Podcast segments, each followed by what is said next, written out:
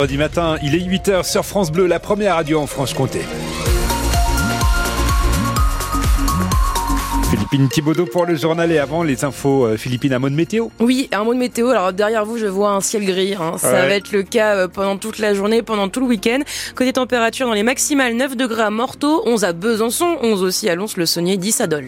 Vous êtes euh, prudent ce matin si vous êtes sur le secteur du Haut-Doubs en direction des Gras. On a une route qui est glissante avec de la boue sur 300 mètres. C'est ce que nos patrouilleurs nous, nous confirmaient ce matin. C'est très glissant dans le coin. Ailleurs à Besançon, ça roule bien. Pas de problème ailleurs en Franche-Comté, notamment sur la Haute-Saône. L'annonce des caméras supplémentaires par Gérald Darmanin au cœur des discussions du conseil municipal bisontin. Oui, le ministre de l'Intérieur l'avait promis à Besançon. 50 caméras de vidéosurveillance subventionnées à hauteur de 70% pour le quartier de Planoise. Deux semaines plus tard, ça fait toujours débat. La maire de Besançon, Anne Vigneault, a redit hier soir son opposition. La priorité est ailleurs, puisque la ville dispose déjà de 54 caméras. Quand on annonce euh, 70% pour l'achat d'une caméra, en fait, euh, on ne prend pas en considération qu'il ne suffit pas d'acheter une caméra. Il y a tout le système qui est autour. Ce qui coûte le plus cher, c'est pas la caméra, c'est la mettre sur un poteau.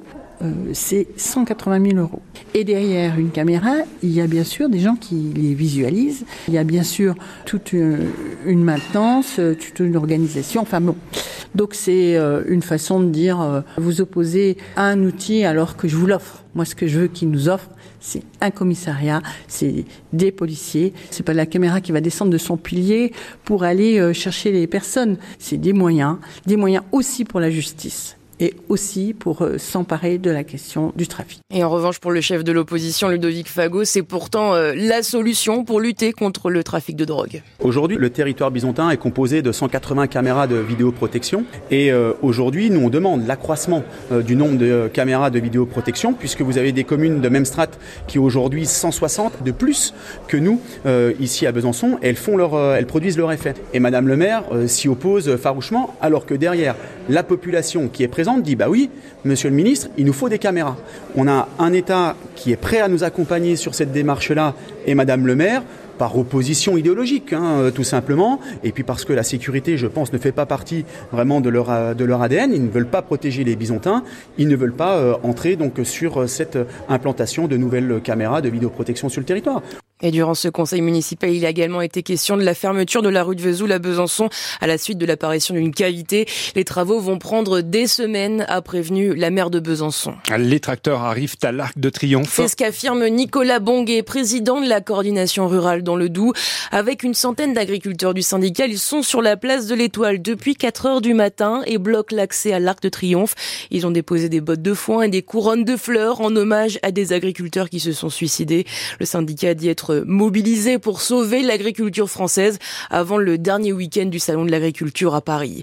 Les agriculteurs également attendus dans les préfectures à partir d'aujourd'hui. Pendant un mois, les services de l'État les accueillent s'ils souhaitent évoquer leurs difficultés dans leurs exploitations.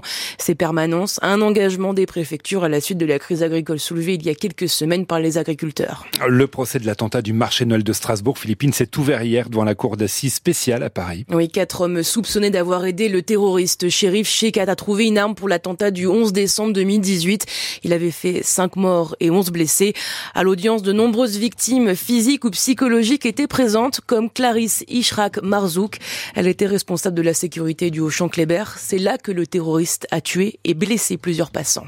La première balle, quand elle est partie, euh, non, j'ai pas réalisé. Je me suis pas dit que c'était au fait euh, un attentat, quoi que ce soit. C'était plus un, un bruit. Je me suis dit c'est un pétard. Deuxième tir, le temps que je me retourne, où je vois les trois balles qui sont parties, c'est les trois flashs. Là, je comprends en fait, c'est un attentat. Du coup, voilà. J'ai pas réfléchi. euh, quand j'ai vu le monde qui courait, le monde, les gens tombaient, se levaient et tout ça, du coup, j'ai, euh, je suis sortie direct ouvrir les portes pour faire rentrer le maximum de personnes. Alors, j'ai fait rentrer 65 personnes de et euh, je les ai mis en sécurité. J'ai porté secours pour les personnes qui étaient à terre. Alors le premier, c'était Monsieur Migalidi, il était déjà décédé malheureusement quand j'ai pris le pouls avec la balle en tête. euh, voilà. Sortir le matin pour aller travailler, ne pas rentrer le soir, c'est c'est très difficile et surtout quand je vois les enfants euh, grandir sans père, c'est très difficile. Au programme aujourd'hui pour le deuxième jour du procès, l'audition d'enquêteurs de la sous-direction antiterroriste. Ils viennent présenter l'enquête, le parcours de shérif Shekat et revenir sur la garde à vue d'Audrey Mondjeil, le principal accusé. L'heure est au verdict à Avignon pour Ilias Sakoudad.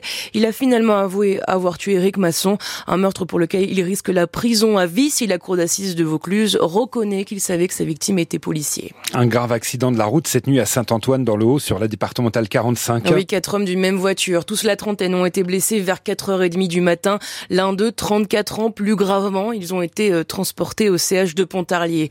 Une mère et son enfant de 5 ans attaqués par deux chiens. Ça s'est passé hier sur la commune de Vregil, près de Marnay en Haute-Saône.